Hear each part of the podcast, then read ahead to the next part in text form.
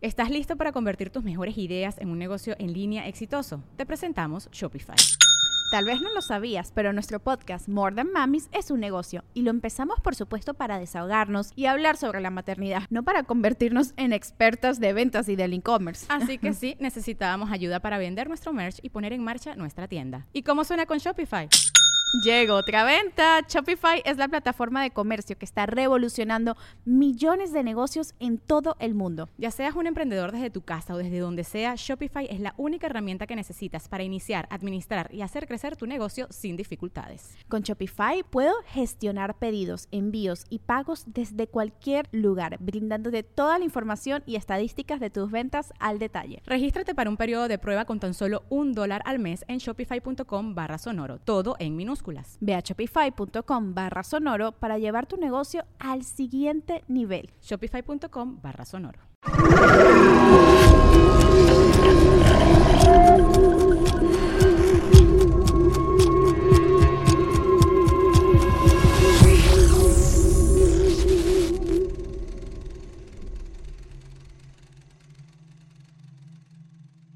Muy buenas noches a todos, bienvenidos a un nuevo capítulo de Podcast Paranormal.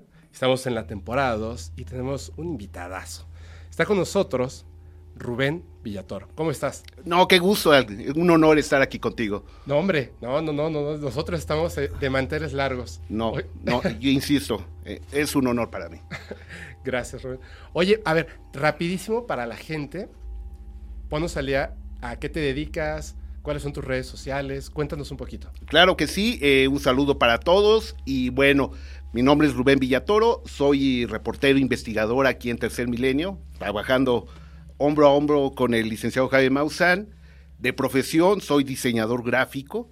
Este, los azares del destino pues me, trajeron acá. Finalmente sí estoy ejerciendo porque, bueno, este, como soy editor de video al mismo tiempo de que soy reportero, yo mismo edito mis reportajes, pues de alguna manera la creatividad a la hora de, eh, de editar, pues la sigo aplicando valga la redundancia, los conocimientos que traía del diseño gráfico. Duré mucho tiempo trabajando precisamente para empresas de publicidad y demás. Bueno, esa es otra historia. Y bueno, eh, tengo mi página de YouTube, Factor OVNI, los invito. Nada más que sí es importante mencionarte, mi buen amigo, que este, en este momento, para serte sincero, la tengo abandonada.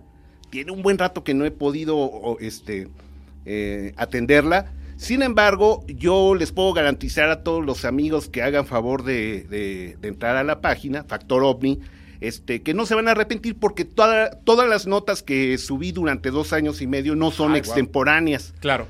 Este, son muchas notas históricas, este, eh, sucesos importantes que no pierden vigencia y estoy seguro de que sí se van a entretener. Espero ya en breve retomarla y bueno, seguir el camino de, el difícil camino de las redes sociales que platicábamos antes de entrar al aire contigo y que bueno, ahí está, los espero en YouTube, Factor OVNI, ahí estamos a la orden. Perfecto, ahí está, ya saben, entonces, recomendación de, acá de, de, su amigo Fepo, vayan, suscríbanse a Factor OVNI y de todos modos, ya saben, en la descripción, si estás escuchando esto en Spotify, también en la descripción están las redes sociales para que vayas y te suscribas. Yo estoy muy emocionado quiero decir. Yo estoy muy emocionado porque a veces la gente, como este, hablamos de fenómeno no humano, pero también hablamos de cosas paranormales, fantasmas, brujería, este, bilocación, bueno, un sinfín de cosas. Yo siempre me apego mucho más al fenómeno ovni. O sea, yo crecí con eso y lo demás lo he ido aprendiendo con el tiempo. Pero yo crecí con el fenómeno ovni. Me encanta, me fascina. Es así lo que... Mi número uno, mi número uno. O sea, tengo tatuados aliencitos por ahí. Entonces, de repente la gente me dice, es que hablan mucho de ovnis.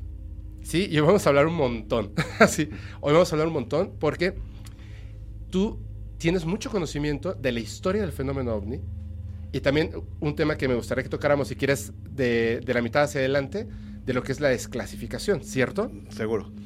¿Cómo? A ver, alguien así, esto va a ser como, como la clase, así uno, de, de la historia del fenómeno ovni. ¿Dónde, ¿Dónde comenzamos?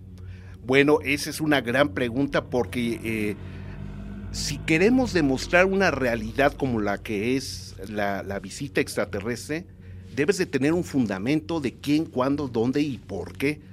Yo me interesé mucho por el fenómeno ovni desde que era muy pequeño, tendría 10, 11 años. rápidamente eh, eh, te platico a ti, Fepo, a los amigos, que eh, en aquel tiempo, yo era si- siendo muy pequeño, tenía un amigo, Jorge Luis Gama, en, eh, en Tlatelolco, ahí vivía, y su papá compraba la revista Duda y Contactos Extraterrestres. Tenía ahí los bonches de revistas. Y recuerdo que, que cuando iba a su casa las ojeaba y yo veía las fotografías de ovnis, ¿no? La- las veía y decía, wow, esto es, me, me- me estremecía al ver estas imágenes, primeras fotografías de naves extraterrestres, de objetos raros que estaban ahí siendo registrados en distintos puntos del planeta. Y yo dije, esto es fascinante, ¿no? O sea, esto no es ciencia ficción. Y recuerdo que a su papá en paz descansa, ta- también el señor Luis, le decía, señor, présteme su revista, se las devuelvo en un par de días. Y me decía, sí, Rubén, llévate las que quieras. Entonces me las llevaba a la casa. Y recuerdo que las leí, y las historias que leía en duda, en contactos extraterrestres. Wow, el triángulo de las Bermudas, el caso de Billy Mayer, este, los portales dimensionales, las abducciones. Entonces eso golpeó fuertemente en mi vida, me voló la cabeza y yo dije, "Es- este es lo mío. Posteriormente, en 1986, yo tuve un avistamiento con toda mi familia. Esto fue a las afueras de Texcoco. Teníamos un tío eh, que ya falleció, eh, Carlos, mi tío Carlos. Eh, él tenía un terreno amplio con milpas y demás. Lo, lo habíamos ido a visitar. Este, ya sabrás, una reunión familiar, un domingo, ya nos vamos, estamos afuera. Está todo en despoblado, oscuro, y de repente nos bañan un montón de luces multicolores, ¿no? Todos volteamos al mismo tiempo y a unos 200 metros sobre un grupo de árboles, un objeto, una nave, un plato con luces girando, girando, lo estábamos viendo. Y lo pri- recuerdo que lo primero que le pregunté a mi tío fue, oiga tío, ahí hay una feria. Fue lo primero que se me ocurrió preguntarle, ¿no? ¿Por qué? Porque e- ese disco que está ahí girando lo asocié con una rueda de la Una rueda de la fortuna. fortuna. Me dijo, no, no, allí no hay nada. Y en esa estamos y se apaga. Y de repente se vuelve a encender y se marcha silencioso. También eso pues marcó mi vida, por eso hasta el día de mi muerte pues nadie me va a poder quitar el concepto y la idea de que estamos siendo visitados, de eso no tengo la menor duda. ¿Lo puedo demostrar ese caso? No, pero yo lo viví, entonces para mí es suficiente. Entonces, este evento en particular, estos dos sucesos, el interés que yo ya traía desde niño y ese avistamiento con mi familia, me marcaron profundamente. Entonces dije, dije, de aquí soy, y empecé a devorar y a comprar libros. eh, todavía no había internet, Claro. estoy hablando de los años 80, ¿no? y a devorar todos los libros que hubiese del fenómeno. Ya sabrás, Juan José Benítez, eh, Jacques Vallée, eh, Frank Scully, en fin, eh, todos esos grandes clásicos del fenómeno ovni, eh, y hasta la fecha los conservo. Tengo una colección de alrededor pues, de casi mil libros, ¡Wow! todos leídos y muchos de ellos releídos. Sí, así es. Entonces, sin proponérmelo, pues me convertí en un, no me gusta especialista porque suena muy arrogante, pues en un conocedor, en el mejor de los casos, del tema. Entonces, este, entendí que eh, si querías demostrar esto, ya actualmente, eh, llevando toda esta experiencia a la actualidad, es que siempre se debe de fundamentar, ¿no? Sí. ¿no? Este, quién, cuándo, dónde y por qué. Y bueno, este, el fenómeno ovni no se trata de una serie de hechos aislados eh, que, que no tengan conexión. Claro que sí hay una conexión, desde el caso más viejo, Roswell, eh, Kenneth Arnold, en 1947, hasta el día de hoy, están íntimamente conectados y esto nos lleva a la realidad de que sí estamos siendo visitados. Tiene, tienen una correlación donde tú puedes. De hecho, cuando te llega un caso, con toda esta información, tú ya inmediatamente deduces así como que los puntos en los que se acercan a otros casos que obviamente otras personas quizá no conozcan esos detalles y te da ese indicio de que están hablando con, con veracidad. Así Cu- es, Eh, te pasa muy seguido, supongo, ¿no? así es. A ver, empezando esto, el, el primer tema que la gente conoce, por el que, que, que piensan, ahí es donde comienza el fenómeno ovni, es lo de Roswell. Previamente habían ocurrido otras cosas, ¿no? Los Foo Fighters y, y muchas otras cosas más. De hecho, vamos a hablar hasta 5.000 años antes, pues por supuesto, ¿no? En las pinturas rupestres, la historia de, de sumerios, fenicios, aztecas, mayas, chinos, etcétera. Pero digamos como que la piedra angular, porque es cuando explota entre la, la sociedad, es el evento de 1947. El 27 de julio, El 4 de julio 4 de julio, de 1947. 1947, que es, fue una nave, es que por ahí hay unos reportes de Aztec también, en Nuevo México, que cae otra nave, unos días antes o después, no sé muy bien cómo está. Así es, mira, mucha gente se pregunta por qué en Roswell, Ajá. por qué en Aztec, por qué en San Antonio. Ajá. Estos eh, poblados pequeñitos, lo siguen siendo hasta el día de hoy, del estado de, de Nuevo México, en los Estados Unidos, porque ahí se, se encontraba el Laboratorio Nacional de los Álamos, que era el punto donde se estaban desarrollando y probando las primeras bombas nucleares. O sea, no es casual, o sea, porque alguien pregunta, ¿y por qué no se dieron estos avistamientos, estos estrellamientos en Nueva York o en, En Xochimilco. en Xochimilco, no? ¿Por qué habría tanta actividad del fenómeno ovni de estas naves en el estado de Nuevo México y en estos puntos en particular? Porque eran las inmediaciones del laboratorio de los Álamos, donde se estaban probando, insisto, armas nucleares. Desde mi perspectiva, y, así yo lo entiendo, creo yo que estas inteligencias eh, se dieron cuenta de que el ser humano estaba encaminando sus pasos hacia la elaboración y construcción de armas de destrucción masiva. Ya no, era, ya no eran guerras de rifle contra rifle, hombre contra hombre, cuchillo contra cuchillo, no, ya eran armas de destrucción masiva. Y en este punto, pues, eh, eh, los Álamos, eh, pues se convirtió en un punto de interés para ellos y constantemente se les veía sobrevolando. Hay muchos reportes de gente que los vio, que, que, eh, que vamos, este, reportó esta actividad y culminó con el estrellamiento de la nave. Las teorías, la más aceptada hasta el día de hoy, es que tal vez eh, eh, pues cayó a tierra la primera nave, la de Roswell, la de ju- 4 de julio, debido a que un radar experimental eh, de alta potencia interfirió en sus sistemas de navegación. Ahí se abre otra polémica porque mucha gente dice, oye, pues si son tan avanzados y si pueden cruzar el universo, ¿a poco con un radarcito eh, eh, se cayeron? Bueno, este no, no era un cualquier radarcito porque hay documentos oficiales que demuestran que eran eh, eh, radares de microondas muy poderosos. Y hoy intuimos y sabemos que estos objetos no se mueven por gasolina, por hélices, alas o turbinas, se mueven por el electromagnetismo. Esto puede car los, las antenas pudieron haber ca- causado una perturbación que ya no le permitió eh, eh, seguir eh, maniobrando y cayeron a tierra. Los avistamientos y caídas subsecuentes serían consecuencia de que estos seres estarían buscando a sus amigos, ¿no? Serían misiones de rescate, todo esto en teoría, los, los estrellamientos de Aztec, de San Antonio, y que bueno, también corrieron con la misma suerte. Y entonces, bueno, el licenciado Maussan precisamente ha hecho mucha investigación en este punto de la Unión Americana y ha encontrado a testigos, a hijos de, eh, a descendientes de, gente que participó, de militares que participaron en las labores de rescate y recuperación de las naves, que sostienen que esto es real, ¿no? Se han encontrado metales, eh, documentos, en fin. Y bueno, eh, la polémica es si, ahora con el nuevo proceso de desclasificación, del que ya hablaremos más adelante, algún día se reconocerá el evento como real. Recordaremos aquel famoso periódico del Roswell Daily News uh -huh. que eh, anunciaba eh, que el ejército norteamericano había recuperado una nave de origen extraterrestre y al día siguiente fue desmentido. Entonces, eh, ¿qué, ¿qué, sucedió ahí? Pues evidentemente alguien cometió una indiscreción, el, el mayor Jesse Mar Marcel, que estuvo en el lugar de los hechos, vio como la nave se hizo pedazos, eh, estaba hecha pedazos, quiero decir, y, bueno, fue tal su emoción que le comunicó a Walter Holt, el encargado de las comunicaciones y, prensa ahí de la base aérea de Roswell, que emitiera inmediatamente un comunicado. Hoy sabemos que el general Ramey, encargado de la zona, viajó al lugar, vio el periódico y dio inmediatamente la orden de que se desmintiera todo. Salió lo del, lo del eh, el desmentido, que Ajá. decía que en realidad habían recuperado un globo meteorológico, sí, lo cual es una eh, versión totalmente risible, sí. risible y, y bueno, fue ahí donde muchos especialistas e investigadores señalan que nació el embargo a la verdad. Se perdió la oportunidad de iniciar un nuevo capítulo en la historia de la humanidad que reconociera que no estamos solos. Oye, que, que es súper interesante. Hay, hay una cosa que me...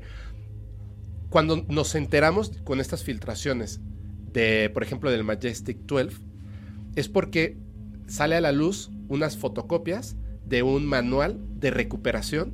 O sea, ¿qué hacer en caso de que una nave, por el motivo X que sea, eh, se estrella, cómo recuperar los cuerpos, cómo recuperar la nave, cómo recuperar la tecnología. Pero había un, un detalle que siempre me ha hecho como, no ruido, sino me parece, le da veracidad al caso, objetos o cosas que no se pueden reconocer como alimentos, como tecnología, como seres, ni parte de la nave. En este caso de Roswell, con los descendientes, con las personas involucradas, ¿hay algo referente a eso? A objetos, bueno, lo que sabemos, lo que sabemos eh, y, y, que está mejor documentado, es que eh, eh, fue el general Philip Corso, quien en aquel tiempo era, si no mal recuerdo, creo que era cabo, después fue este, evolucionando hasta llegar a ser un general cuatro estrellas. Uh -huh. eh, él estuvo en el lugar, él estaba en la base aérea cuando llegaron los camiones cargados con los restos de la nave. Así es. Él tuvo acceso a muchísima información, documentos, eh, eh, vio los cuerpos, eso lo relata en su... es un, un, gran libro, un gran que, libro que yo recomiendo mucho, el día después de Roswell. Sí, exacto. Este, él tuvo acceso a los cuerpos, a, a, a, los fragmentos de la nave, y bien, él relata describe que después fue, estos materiales fueron entregados a contratistas privados, quienes tuvieron la oportunidad de hacer diversos desarrollos tecnológicos.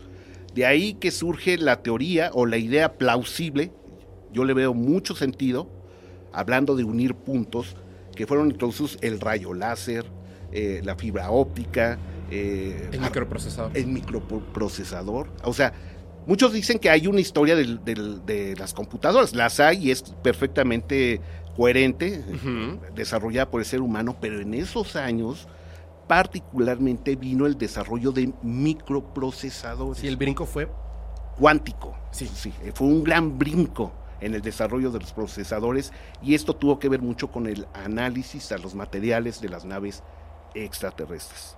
Entonces tiene mucho sentido. Este, eh, y, y, bueno, para responder a tu pregunta, esa sería la información que yo tengo, es decir, que en base al estudio y análisis de los materiales de las naves, pues muchos de las, de las cosas de las que estamos disfrutando hoy tuvieron ahí participación estos objetos. Es que me, me, imagino en aquel entonces de repente ver algo como una fibra óptica. O sea, nosotros entendemos lo que es una fibra óptica, pero en ese momento, ¿cómo lo clasificas? ¿Qué es? ¿Para qué sirve? ¿No? Que es, es lo peor de todo. O sea, no sabes para qué sirve, pero sabes que estás ante algo sumamente importante. ¿Y cuántas cosas deben de tener que ni siquiera pueden este, estudiar, ¿no? Porque no comprenden ni siquiera para qué sirve. Yo me imagino que en este momento muchos amigos del auditorio se, eh, se están preguntando, están cuestionando, oye, pues esto como que suena mucho a, a, ciencia ficción, a fantasía, a alguna película, pero vamos al fundamento del que yo hablaba al principio de esta charla. Vamos al fundamento. En la ley firmada por el presidente de los Estados Unidos, Joe Biden, el, el 27 de diciembre del año 2021, Ajá.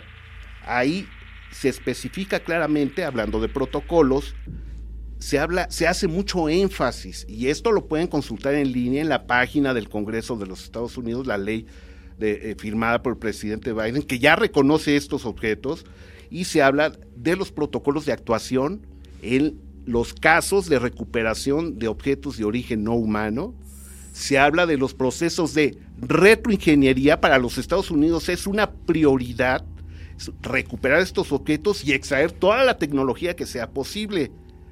¿De dónde salió este, esta ley del presidente Biden? Bueno, sabemos que fue un grupo de senadores, pero a lo que me refiero, ¿cuál es el fundamento de esta ley? Por supuesto que había antecedentes. ¿Y cuáles son los antecedentes? El caso Roswell y otros estrellamientos más que han ocurrido a lo largo de la historia. No fue que eh, eh, en este caso el senador Marco Rubio, la senadora Kirsten Gillibrand de Nueva York y, Marco Gallego, este, de origen latino, estos senadores que impulsaron la ley eh, de los objetos no humanos, que a la vez fue firmada por el presidente Biden, no fue que estuvieran en su oficina a pues, ver qué se les ocurría, ¿no? Evidentemente ellos tomaron todos los antecedentes históricos fundamentados que ya hablaban de este tipo de, de, protocolos, de hechos, de actos, recuperación de objetos y la extrac extracción inmediata de tecnología. Hoy ese tipo de criterios ya son oficiales en una ley que fue firmada por el presidente de los Estados Unidos. Entonces, por supuesto que un hecho fundamenta al otro, se complementan. Claro. Incluso, incluso en, un, país como Estados Unidos, por como ahora estamos conectados en base a las redes sociales, el patriotismo que existe, el hecho de que tú lo pongas en una ley fundamentado, obviamente por estas cosas que ocurrieron en un pasado, si una nave, por la razón que sea, cae en mi propiedad, ya sé qué tengo que hacer. Hablo al ejército de los Estados Unidos y ellos tienen un protocolo para, para recuperar, extraer la información, extraer la- la tecnología, hacer retroingeniería. Y ya sé que el gobierno se va a encargar de esto. Ya lo sé. Y yo tengo que mantener silencio. O sea, ya, ya es muy claro para la sociedad, ¿no? A dónde quieren llegar. Y obviamente es porque ya lo han hecho antes. Y es lo lógico. Así es. Y de hecho, si, si hay amigos que no creen en el fenómeno ovni, pero eh, están en el- la disposición de analizar eh, la historia de objetos que han caído del espacio, vámonos a un ejemplo rapidito, la basura espacial. Ajá. Aquí en México, eh, en Puebla, en, el de, eh, en la zona del silencio, en, en Sinaloa, en Chihuahua, han caído eh, materiales de naves espaciales eh, terrestres. Ajá. Inmediatamente hay protocolos internacionales que marcan que el gobierno, eh, que los países aliados con los Estados Unidos tienen, vamos a llamarle la obligación de recuperar y resguardar estos objetos y posteriormente entregarlos a los Estados Unidos. Porque mucha gente dice, ¿y por qué se los llevan? O sea, si cae una nave en el patio de tu casa aquí en México, si cae una nave o basura espacial, por protocolos internacionales, los, eh, eh, el ejército eh, del país en cuestión tiene que resguardarlo y entregarlo a los Estados Unidos. Esto está firmado en tratados internacionales. Claro. ¿no? Entonces, si ocurre con la basura espacial, imagínate con un objeto pues que no es de la Tierra. Entonces, Claro, no. Con mucho más razón, ¿no? Oye, y Daer, por ejemplo, de este caso de Roswell. Después, ¿cuál es el siguiente, eh, desde tu punto de vista, cuál es el siguiente hito importante en la historia del fenómeno ovni?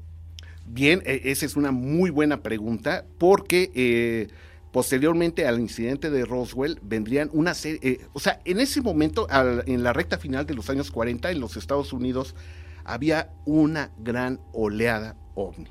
Y el evento más significativo vino cinco años después, en el año de 1952, la invasión de Washington. Así pueden encontrar ustedes en Google pues, eh, el, avistamiento masivo de 1952 sobre Washington. De repente, en el aeropuerto de, esta ciudad se detectaron objetos voladores no identificados. Creo que eran cinco o seis que venía, venían a gran velocidad. El aeropuerto consultó con la base de la Fuerza Aérea cercana, eh, les notificaron que no eran aviones suyos. Entonces dijeron, pues esto es peligroso porque van sobre la Casa Blanca, que sabemos muy bien que desde hace mucho tiempo es espacio aéreo restringido. Así es. Entonces salieron un grupo de eh, aviones caza a perseguirlos y nunca pudieron a- a darles alcance. Darles alcance entonces. Pero lo, lo interesante es que decenas de testigos en Washington, D.C., vieron a estos objetos, observaron el momento en el que estos pasaron sobrevolando La Casa la, Blanca. Casa Blanca. La Casa Blanca, eh, eh, esto fue extraordinario y mucha gente vio el movimiento de los aviones porque los aviones ve- venían volando a muy baja altura.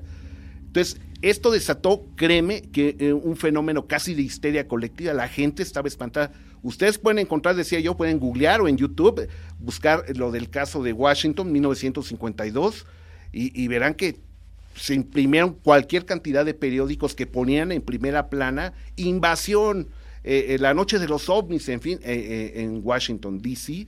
Entonces, esto es lo que llamamos, o que bien nombra el licenciado Maussan, como demostraciones.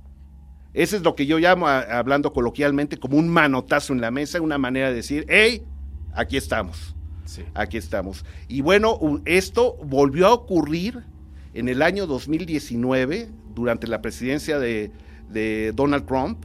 Esto ocurrió en los primeros días de enero, de febrero del 2019, no me, no me acuerdo en este momento.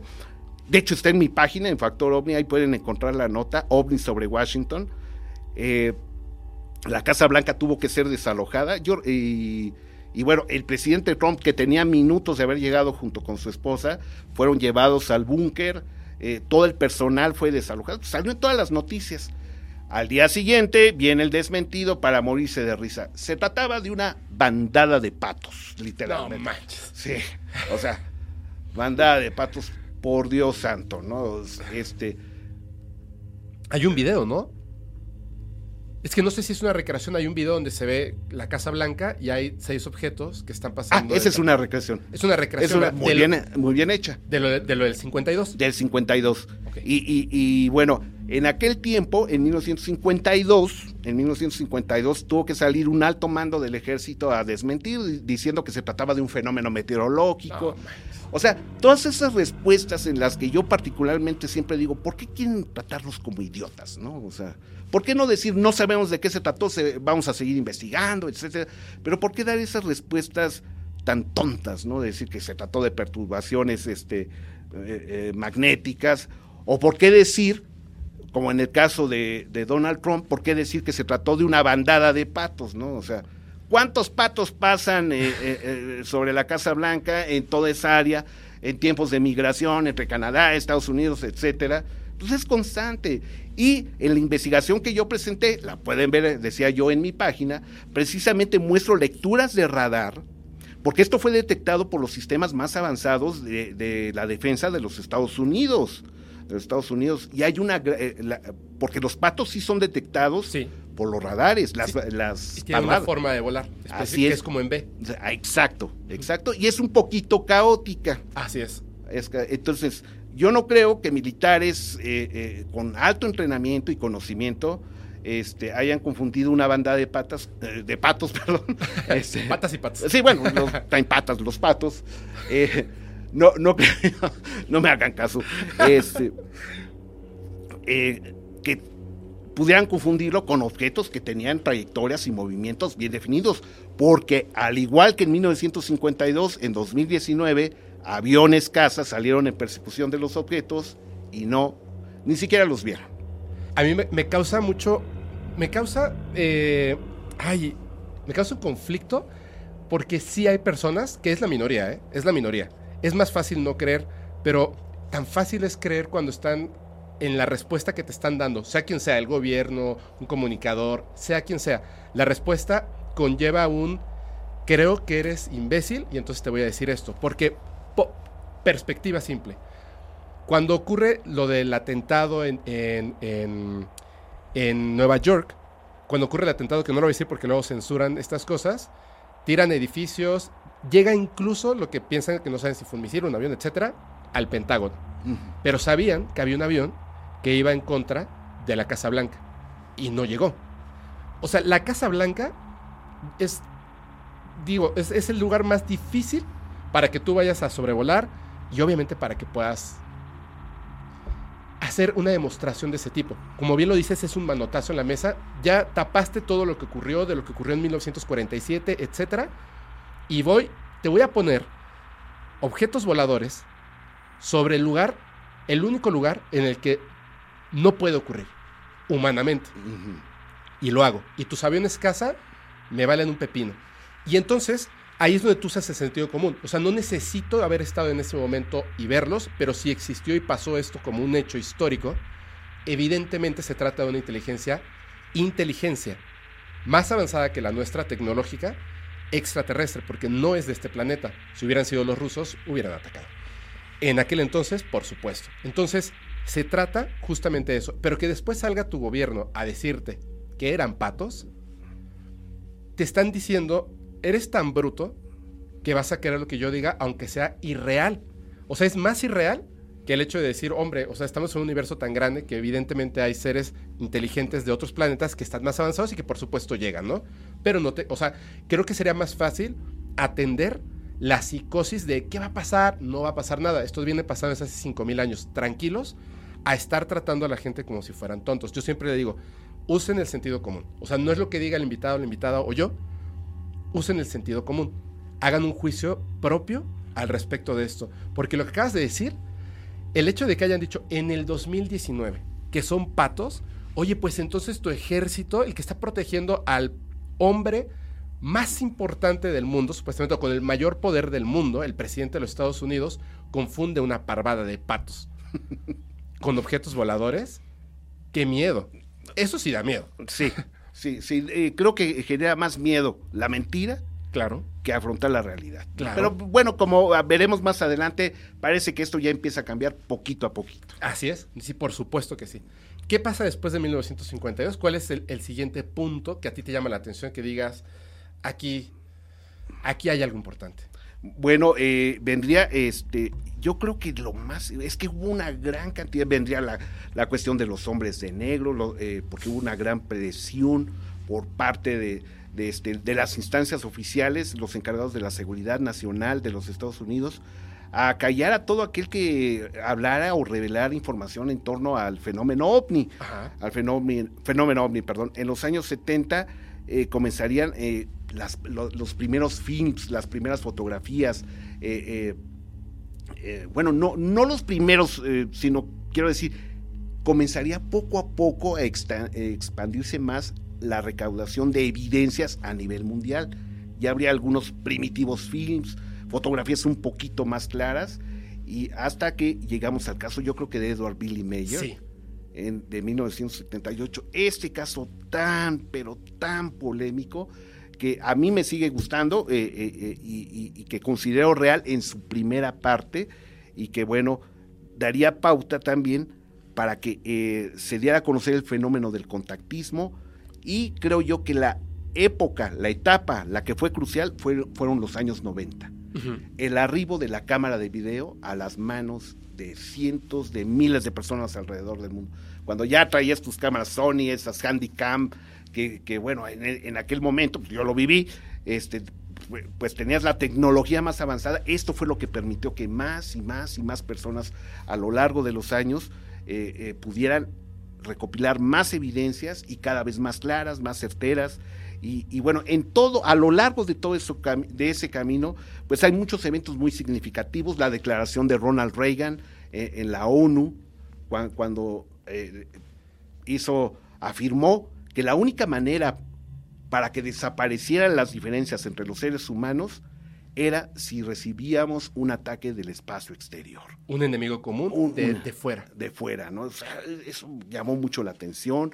El intento por parte de, de James Carter y, y varios ministros, este, y varios funcionarios de distintos países por llevar el tema a la ONU en 1977, eh, la película de Steven Spielberg, eh, que marcó un antes y un después en la percepción que tenía la gente de este fenómeno, este, en fin, el, el ¿cómo se llama? Encuentros cercanos del tercer tipo, Encuentros cercanos del tercer tipo. que además narra la historia de Serpo.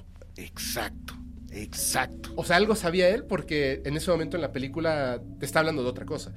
Que el gobierno estaba en ese contacto, iban a hacer un intercambio, pero ellos habían seleccionado a personas. Así es. Que además es cierto, Sí, totalmente. totalmente. Totalmente. Eh, Porque eh, un dato interesante es que Encuentros cercanos del tercer tipo, de Steven Spielberg, tuvo como asesores al señor Jacques Vallée y a Joseph Allen Hynek.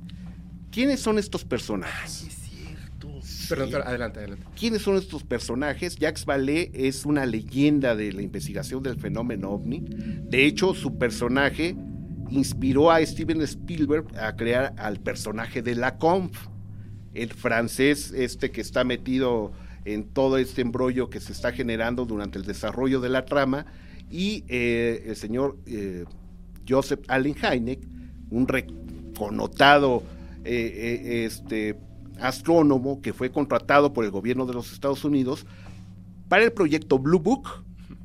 ¿Le suena la serie? Sabemos que, o sea, la serie está inspirada en el proyecto Blue Book que encabezó Joseph Allen Hynek y que bueno, eh, el señor Allen Hynek en la vida real, no el de la serie, eh, él estaba convencido de que iba a demostrar que el fenómeno no era cierto. Pero conforme tuvo acceso a los materiales, a información, testigos y demás, terminó siendo un convencido. En 1969 se cierra el proyecto, se cierra el proyecto y determina que no había suficientes pruebas para establecer que estábamos siendo visitados por eh, inteligencias extraterrestres. Esto molestó mucho al señor Heineck, que era parte del panel investigador de Blue Book, y él siguió investigando por su cuenta recopilando unos casos impresionantes que lo llevaron finalmente a sentarse a la mesa con Steven Spielberg y con Jacques Vallée, de origen francés, eh, para que lo asesoraran. Spielberg ha dicho en distintas entrevistas que él no sabía mucho, sabía que le gustaba el tema, pero necesitaba profesionales y fueron ellos quienes lo fueron llevando en el desarrollo de la trama, la cual pues hasta el día de hoy sigue conmoviendo a, a millones de, Sí. perso- de personas que han visto este film que está basado en hechos reales. Eh, de alguna de alguna manera yo siempre he dicho que toman el tema de la abducción extraterrestre de una manera muy sutil de una manera muy sutil, porque al final de cuentas todas estas personas fueron llevadas al interior de la nave en contra de su voluntad. Y bueno, el contacto a través de la música, que es un lenguaje universal. En fin, eh, Encuentros cercanos del tercer tipo tiene muchas claves en torno a, a, a- a lo que es la realidad de este Que ahí fue una manera en la que Steven Spielberg lo, lo quiso poner para poder comunicarlo hacia las masas por medio de la música, porque ellos se referían a las matemáticas. Así es. Pero no- no encontraba la manera de, de- de mezclarlo con el, el hilo conductor de la película, y entonces utilizan algo que es súper importante en el cine, que es el score musical o la música, que te va contando la otra parte de la historia, y aquí lo agrega porque la música es en base a las matemáticas. Entonces se vuelve una comunicación universal. Pero tienes mucha razón, porque hay muchas cosas en la película que, si te fijas, yo, yo siempre he pensado que esa es la película más acertada en ficción de lo que tiene que ver con el fenómeno ovni. Está desde lo del niño, que se prenden sus juguetes cuando están cerca, el automóvil que falla cuando está el objeto cerca, eh, la ausencia de sonido cercano a estos objetos, la manera en la que funcionan sus luces, porque trataron de, en aquel entonces, como si fueran LEDs, pero porque eso parecen, parecen LEDs, lo que tienen, pero no, no existían los LEDs en aquel momento. Entonces era como esta interpretación, la persona que, ojo, el personaje principal deja a su familia. Deja a su familia y hay, hay niños. Deja a su familia porque en contra de su voluntad tiene implantado un, un objetivo que no puede deshacerse de eso, no puede, no puede vivir si no cumple ese objetivo porque él está seleccionado por estos seres. ¿Por qué? ¿Quién sabe? Porque la película termina en el punto en donde llegan. Y él se siente muy feliz de estar ahí y los seres lo reconocen. Porque él está seleccionado para, para hacerlo, que tiene que ver mucho con el tema de no tanto las abducciones, sino el contactismo. No saben por qué están seleccionados ellos, pero tienen la necesidad de comunicarlo en contra de voy a ser ridiculizado mi familia, o sea, voy a perder todo esto. Lo que contabas de Billy Mayer. Hay un documental que se llama eh, The Silent Revolution of Truth, donde al principio sale su hijo, un adulto, llorando. O sea, está hablando primero, pero empieza a recordar y empieza a llorar porque él era el hijo del, del señor que era el loco de los ovnis. Y el bullying que recibía, y, y dice que él nunca le va a perdonar a su padre el hecho de que habló. Y le dice el reportero, porque es falso. Y dice, no, porque es real. Y eso es impresionante, eso es impresionante. O sea, imagínate que tú rompas esa, esa, eso que te une con tu propia familia, tus hijos, porque tienes la necesidad de comunicarlo. Están más allá de, de nosotros, ¿no? Pero, perdón, te interrumpía. Entonces llegamos a, a este punto. No, me, eh, eh, quiero felicitarte, mi buen amigo, porque me sorprende que estás también bien documentado en torno a este tema. Yo soy fan de todos ustedes, eh, te, te felicito y, y- y- y- y- no, al contrario, el respeto es para mí porque qué bueno que hay ya en estas plataformas alguien serio que está Gracias. abordando estos temas tan delicados y tan especiales de una manera tan objetiva como lo estás haciendo tú. Te felicito públicamente, de verdad. Hombre, muchísimas gracias. Y bien, volviendo al punto, eh, eh, en efecto, ¿qué es lo que nos quiere decir todo esto? O sea, porque a final de cuentas hay, un, trasfondo, ¿no? ¿Cuál es el sentido? Y finalmente, como yo siempre he dicho, si ellos están aquí, eso significa que entonces nosotros el día de mañana podremos estar allá. Ese es el sentido. Porque sí, a mí muchos amigos, familiares, eh, eh, eh, me dicen, bueno, ¿y qué, qué- ¿y qué chiste que nos visiten? ¿Qué, qué? ¿Cuál es el caso de que nos visiten? Hay un trasfondo, hay un mensaje. Hablando de ese mensaje que nuestro protagonista en la película no, no alcanzaba a captar en un principio, ¿no? Y que era finalmente su integración a las estrellas. Sí. Ese era el llamado, ¿no? Entonces nosotros venimos de allá, de las estrellas, y ese, es, eh, eh, ese llamado oculto que yo digo, cada vez que vemos estos objetos, cada vez que nos emocionamos con un caso, con un video, con una fotografía, nos está recordando realmente cuál es el, origen de la raza humana. No, no estoy diciendo que vinieron a sembrar huevos con seres humanos y no, no, no, no. Es, esto es algo muy profundo y muy bello, ¿no? Que es el sentido de saber que no estamos solos. eh, y que finalmente nuestro camino, nuestro lugar es allá en las estrellas. Tenemos que evolucionar para estar ahí. Estamos, estamos como en una etapa de infancia pasando a una juventud, ¿no? Sí, eh, ahorita la humanidad está en una juventud rebelde totalmente.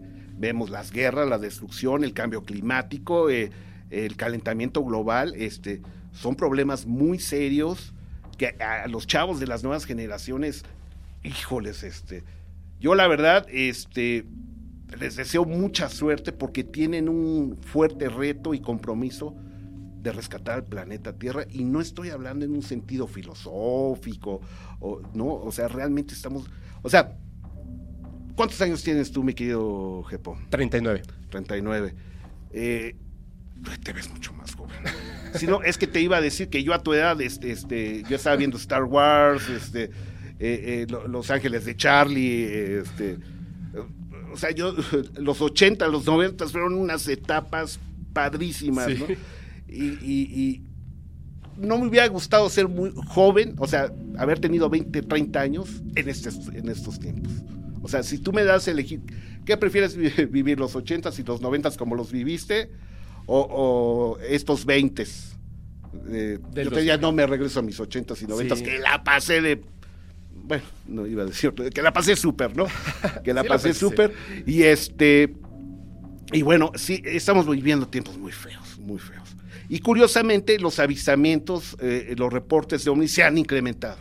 Se han incrementado. Estamos viendo una cantidad de evidencias extraordinarias que están surgiendo de la zona del conflicto entre Rusia y Ucrania. Hay videos y grabaciones extraordinarias. Hay una grabación, a mí no deja de sorprenderme de un corresponsal de la NBC o de la CBC, eh, te debo el dato exacto, que, grabó estando en una azotea como las baterías antiaéreas de Ucrania le están disparando a un, objeto extraño, ¿no? Incluso parece que sí le dan y no le hacen ni cosquillas, ¿no?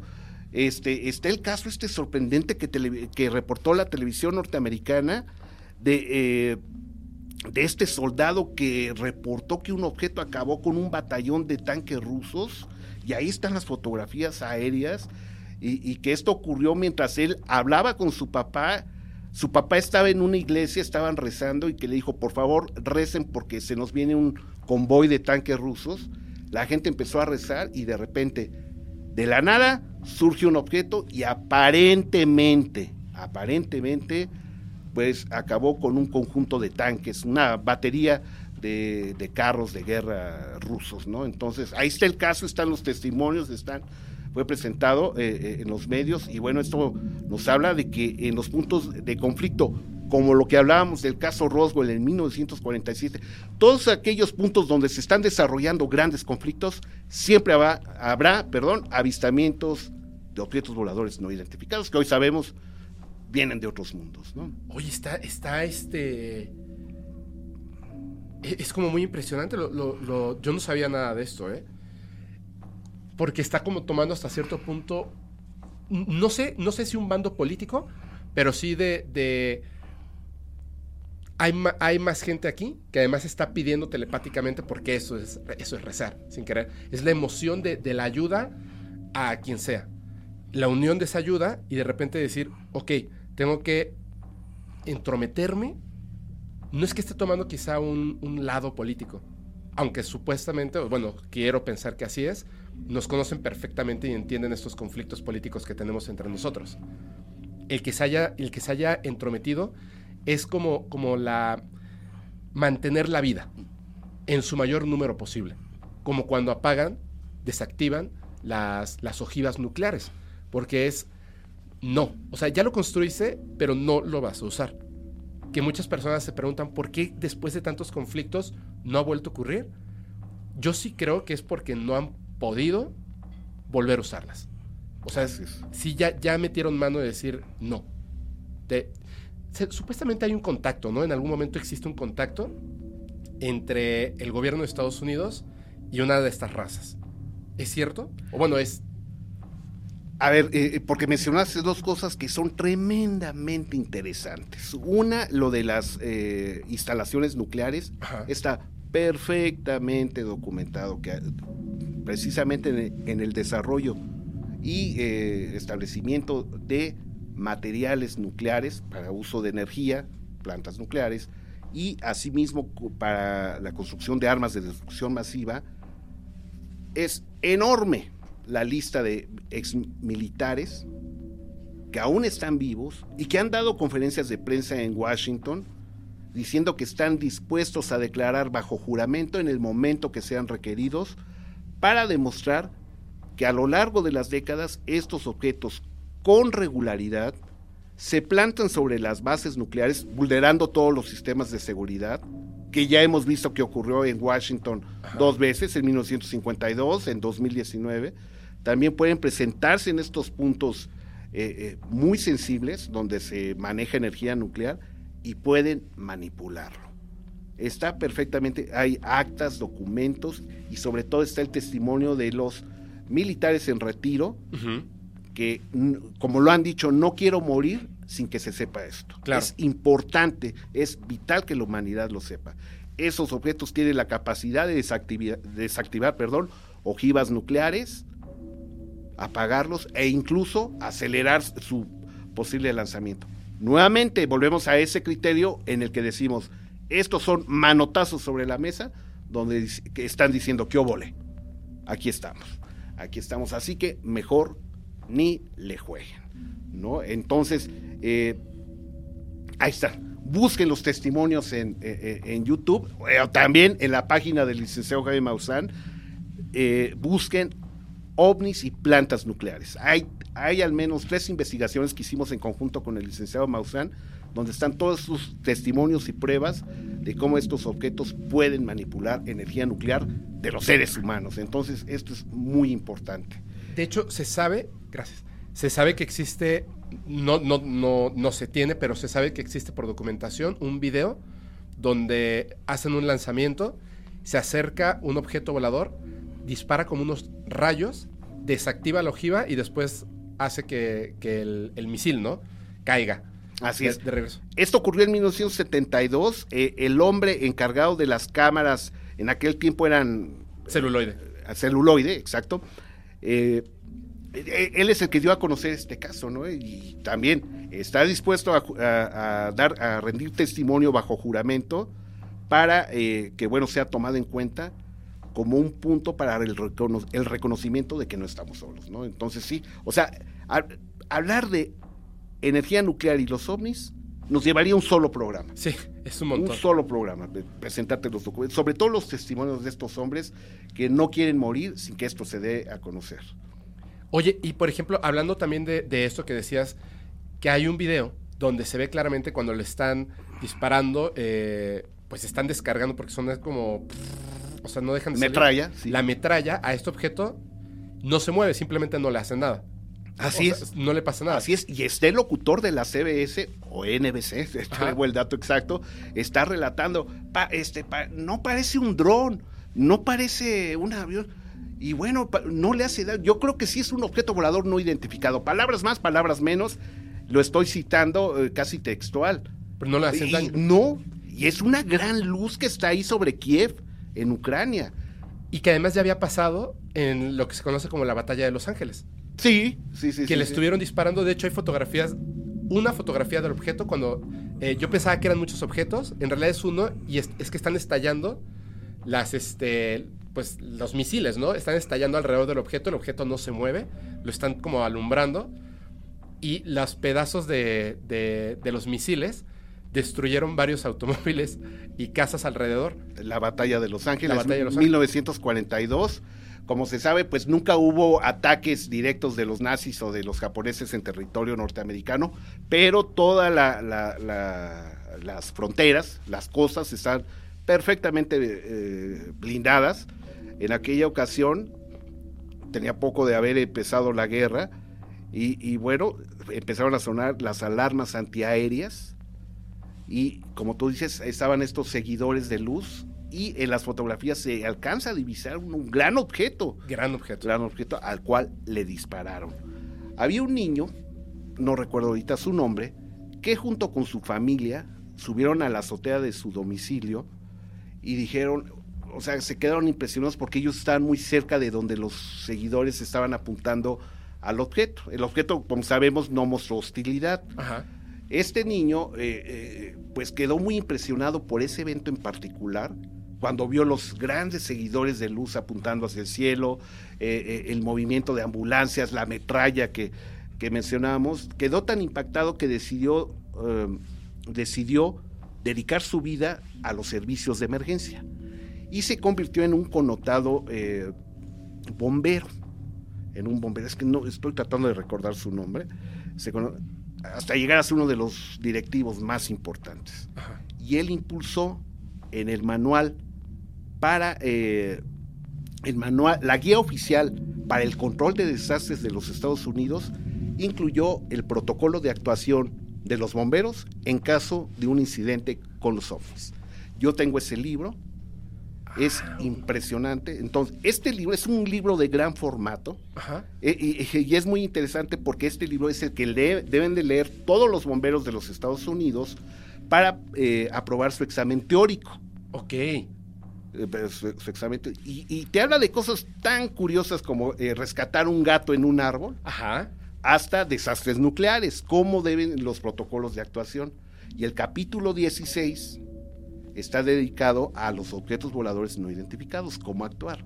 Igual hablan de resguardar la zona, de recuperación, de hacer mediciones de, que no haya radioactividad, de alejar a testigos, etcétera, etcétera, etcétera. Te debo el nombre de este hombre, pero lo pueden consultar en la guía oficial para el control de desastres de los Estados Unidos. Mira, hay, unas personas que se dedican a la parte de la edición y nosotros vamos haciendo apuntes de ciertas cosas de la evidencia. Yo a veces se me ha olvidado el nombre de, personas, pero igual, doy así como que varios datos, van a poner o la foto o el nombre de la persona. Ah, ok. Porque se van a dedicar a buscarlo y van a poner el nombre. Sí, de, hecho saliendo te lo doy, te lo doy. Ah, perfecto, ahí está. Y ya entonces ellos sí van a saber de qué estamos hablando. Sí, sí, Oye, a ver, me voy a brincar hasta los 80 porque tenemos que llegar a, esta época, la época reciente, que hay, hay información importantísima. En, en los 80s, 90s, que ocurre bueno, es el boom de lo de Billy Mayer, porque según dice él, desde los ocho años es contactado y luego tiene fotos en la India, que son muy impresionantes, son ultra impresionantes. El, en los 80s, 90s, hay cosas que la gente casi no sabe de, de su contacto, que no nada más era, o sea, era con estos seres de las Pléyades.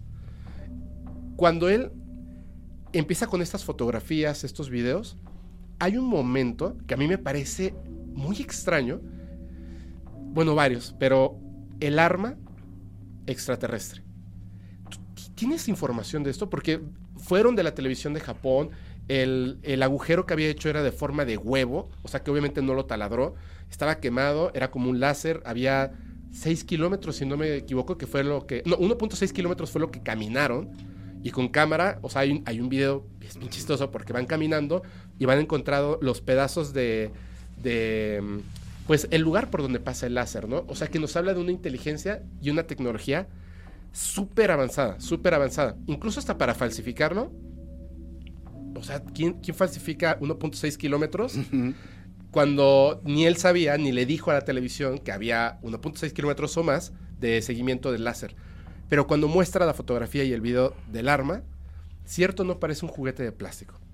De hecho, hay investigadores, los detractores del caso, que han incluso hallado el juguete que es muy similar, por no decir que el mismo, al, disparado eh, utilizado por Billy Mayer.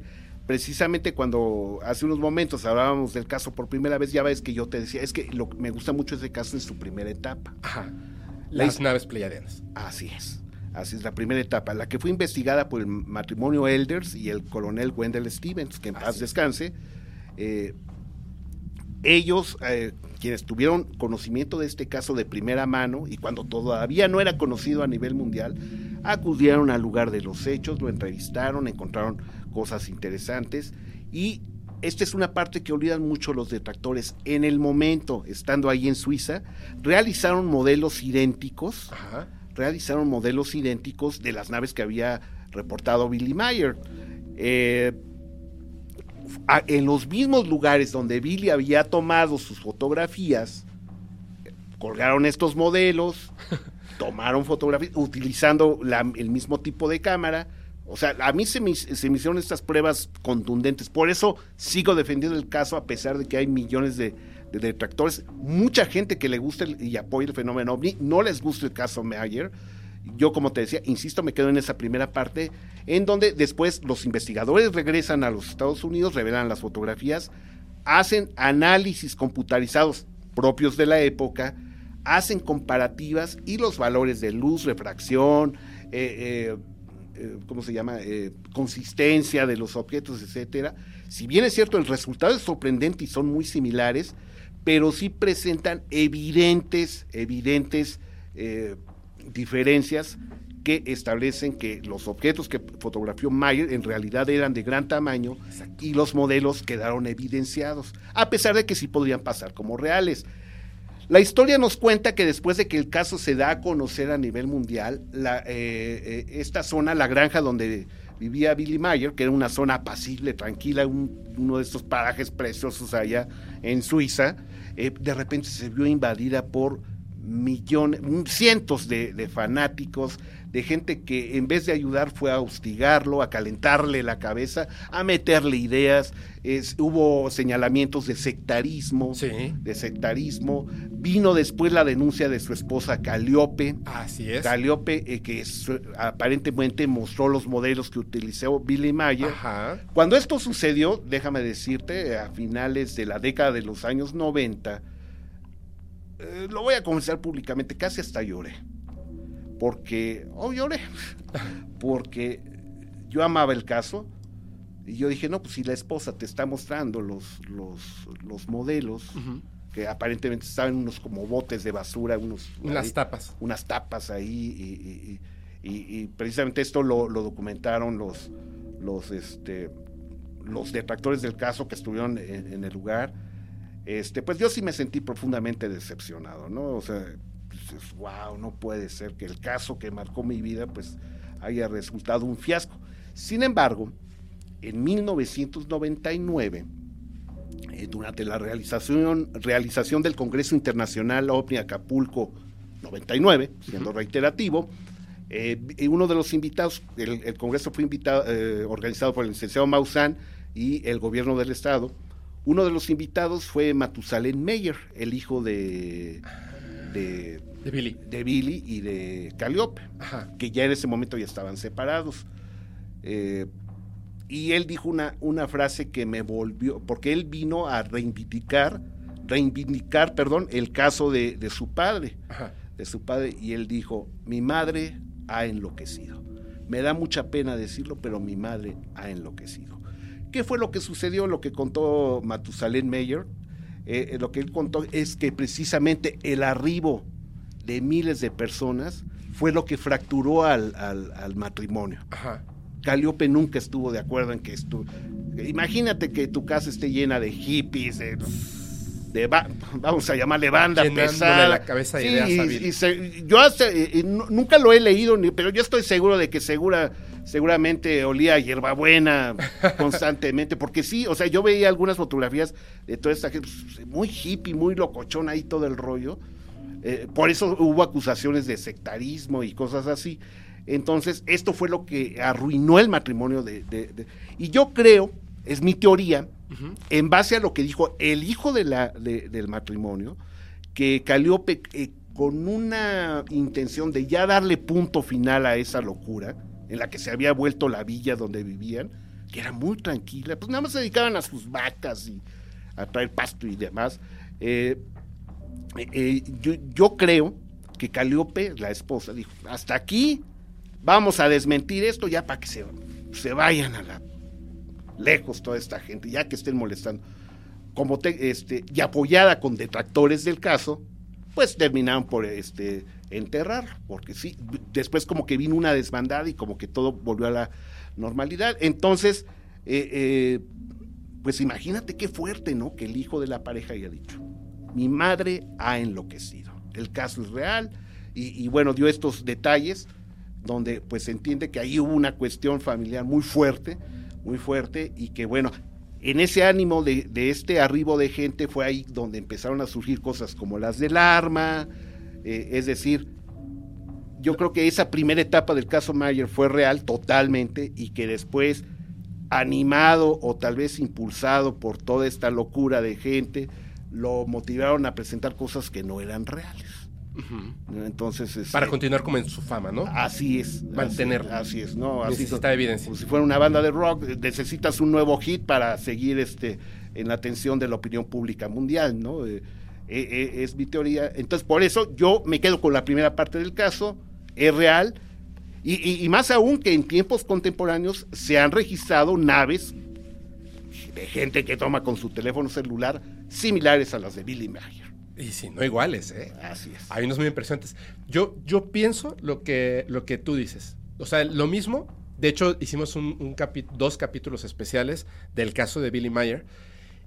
Yo creo, en lo particular, que estas entidades, que según dice Billy Mayer, son humanos, pero que resulta que viven en las Pléyades. Pero son humanos. O sea, si ellos le dejaran un rastro de sangre, de, de un raspado de piel, lo que tú quieras, mira, aquí está la prueba de vida extraterrestre, pues va a salir 100% humano. Entonces, esa no es una prueba, por esa razón habían permitido las fotografías y otras cosas. Pero hay una cosa que me parece muy interesante. De hecho, esto no es, no es una investigación 100% mía, simplemente es un dato curioso que le escuché a un detractor y me hizo pensar demasiado en el caso. Empecé a, a involucrarme demasiado y me di cuenta de que estos contactados, en algún punto, es como si percibieran la realidad de estos seres de una manera mucho más amplia de lo que nosotros somos capaces de percibir. Que dicen, si tú estás dentro de una dona, verías puras paredes y no sabrías que es una dona. El que esté afuera sí sabría que es una dona. Creo que dejan ciertos recursos para que si en algún momento tienen que desdecir el evento, sea posible. Por ejemplo, hay muchos casos en los que, eh, y tú lo debes de saber, o sea, digo, ahorita nos contaba Carlos hace ratito, bueno, pero en otro episodio, nos contaba que esta persona, Travis Walton, dentro de la, de la nave, él ve que hay como unos trajes que debieran, posiblemente él piensa, estos seres utilizar cuando están en el planeta Tierra. Pero también hay casos donde se presentan de ciertas maneras como algo que tú puedas reconocer. Entonces, para su época, los ochentas, dicen, ¿por qué estaban vestidos de esa manera estos supuestos seres pleyadianos? Porque si estuvieran vestidos como se visten, tú no podrás reconocerlo. Sería algo demasiado extraño para la conciencia humana en ese momento. Entonces, siento que estaban disfrazados en su forma de peinarse, de verse y de vestirse. Incluso que el arma sea algo que pudiera reconocer en aquel momento, en caso de que sea real o falsa, ¿no? Pero tiene como ese dejo en que tiene que ser reconocible no solamente para Billy, sino para el resto del mundo. ¿Por qué las naves se ven este, como antiguas? No se ven antiguas. De hecho, supuestamente los alemanes, durante, antes de la, de, de la Segunda Guerra Mundial, ya estaban intentando hacer este tipo de objetos. Hoy en día reconocemos que la forma de estos objetos les permitiría moverse de una manera mucho más eh, sencilla en el planeta y fuera del planeta. Ahora las tecnologías buscan hacer este tipo de objetos. Ahora estamos nosotros regresando a esta tecnología. ¿Y qué vemos hoy en avistamientos? Naves que parecen ser como de plasma, que cambian de forma. Ellos van avanzando en su tecnología. Resulta que nosotros vamos encontrando que ese camino es el correcto y puede o no ser que ellos estén buscando la manera cuando existe un contacto de hacer algo que sea reconocible para ti. Porque no tendría caso esos eventos fortuitos de cámaras de vigilancia, de videos, donde vemos cosas que ni siquiera le podemos dar un nombre. O sea, eso no es un alienígena, no es un fantasma, no es una nave. ¿Qué, qué estoy viendo, no? O sea, no sé qué estoy viendo. Parece un objeto de plasma que se está moviendo y que de repente hace una perturbación en el ambiente y desaparece. No sé qué es, pero eso no se le presenta a un contactado. Yo también creo que en su primera etapa era real y después ocurre Una locura. una locura. Y les decía, yo contaba y decía, ojo, yo sí creo en el caso, pero siento que había siempre un as bajo la manga. ¿Te acuerdas que las naves, especialmente la que supuestamente no era, eh, era la movían telepáticamente, que era como un servidor pero nave, Beam Ship? Y él, sus, sus es, iniciales son Billy Edward Albert Mayer. O sea, BIM. O sea, la nave de Billy Edward Albert Mayer. Y lo dejaron ahí porque ellos fueron los que le dijeron, se llaman Beam Ships. O sea, él no, no le puso el nombre. Lo dejaron ahí para que si en algún momento tenían que desdecirse, ahí está la evidencia contundente de que el señor lo inventó en su egolatría, le puso su nombre a las naves. Y digo, luego dijo que los seres le dijeron que se llamaban así. Pero siento que dejaron eso como que van un paso adelante del resto de la humanidad. En uno de los mensajes de esa primera etapa que eh, reconocemos como real, precisamente eh, Billy le pregunta a Semyase que cuál es el interés de visitar el planeta Tierra. Y me gustó mucho la respuesta, que tanto que la tengo bien presente, que le dijeron es que nosotros los vemos a ustedes como una etapa temprana de nuestra propia evolución. Es decir, como yo entendí siempre este caso y otros más, otros más, seres humanos de carne y hueso y con las características como las que tenemos nosotros, es más común en el universo, más de lo que nos esperamos, Así es. de lo que nos imaginamos, ¿no? Yo, es decir, por supuesto, habrá otro tipo de razas, ya sabrás, ese es otro tema muy interesante, el de las los pequeñitos de metro y medio, los famosos seres grises, que bueno, tanta polémica han causado, pero que son los más reportados, ¿no? Y que se habla que son híbridos, en, en fin, ese es otro tema, ¿no? Pero en el caso de Billy Mayer, pues digamos que son los que mejor se llevan con los seres humanos, los que son como Humanos. seres humanos. ¿no? Entonces saben y conocen de nuestras emociones, reacciones y, y nuestra psicología, de nuestra propia psicología y como tú dices, se adaptan. Se adaptan para que el shock no sea tan, tan, tan impactante. ¿no? Oye, perdón, te- tengo una pregunta, una pregunta. De, de estos casos y que llegamos a la época reciente, está ocurriendo algo impresionante en estos días. Bueno, ya, ya lleva un tiempo, pero es muy impresionante. Siento que la gente ni siquiera está entendiendo muy bien, como que le cae la noticia de golpe, de golpe, de golpe, la desclasificación del fenómeno desde los gobiernos. ¿Qué nos puedes contar de eso? Este es muy interesante, muy buena pregunta. Tradicionalmente, y, y a todos los amigos que están interesados en este tema, por favor, eh, compartan estos criterios. Tradi- tradicionalmente, eh, la investigación del fenómeno ovni estaba dividido en dos, en dos etapas, la antigua y la moderna. La antigua es todo aquello que tiene que ver con las antiguas civilizaciones, los mayas, los egipcios, babilonios, etcétera, los relatos bíblicos, los libros sagrados, etcétera, que aparentemente, bueno, no aparentemente, más bien describen la presencia de seres y naves extrañas en los cielos y de contactos con, eh, con la humanidad, ¿no? que a todos eh, aquellos seres mitológicos eh, a los cuales se les asignaban nombres como ángeles, demonios o enti- eh, divinidades, pues, eran en realidad seres extraterrestres. Ajá. Ese es otro tema.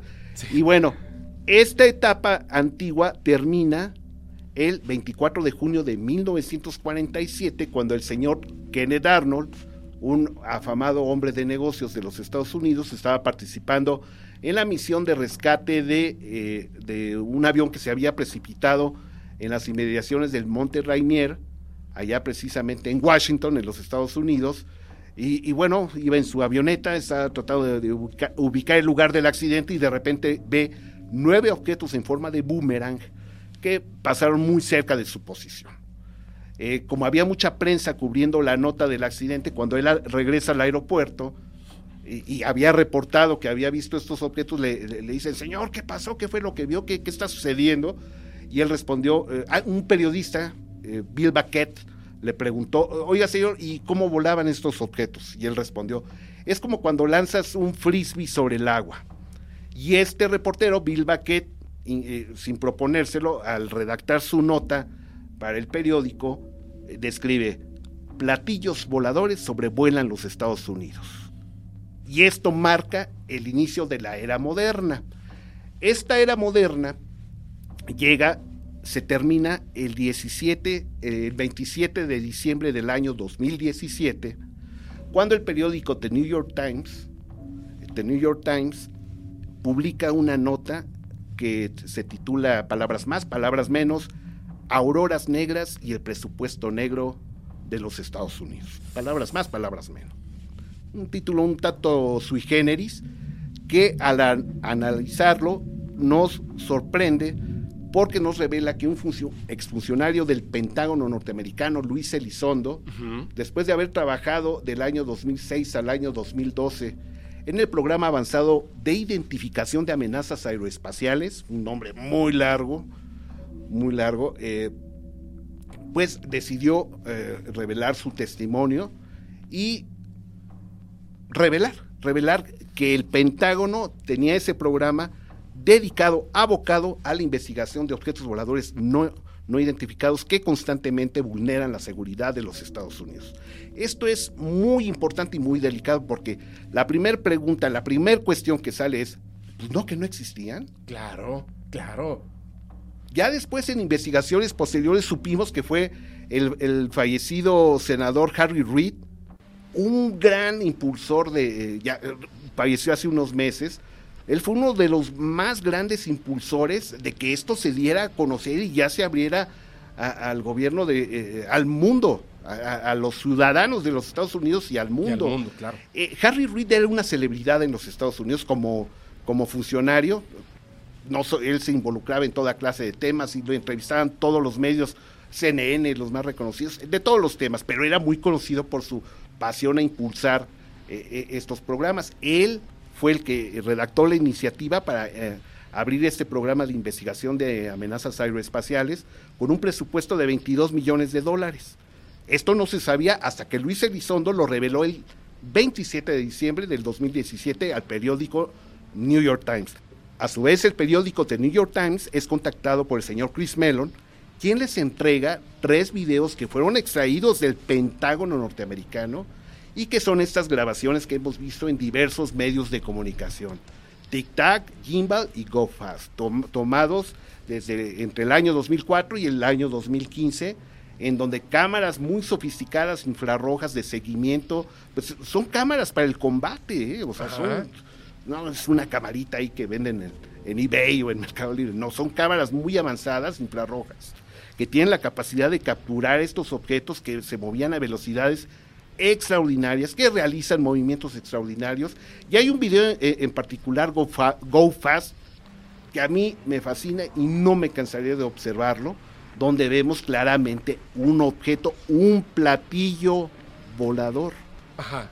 No sé si te acuerdas, es este donde incluso se inclina un poco el objeto y al fondo vemos unas nubes. Es- que es- ¿no, es el- ¿No es este eh, gimbal ese?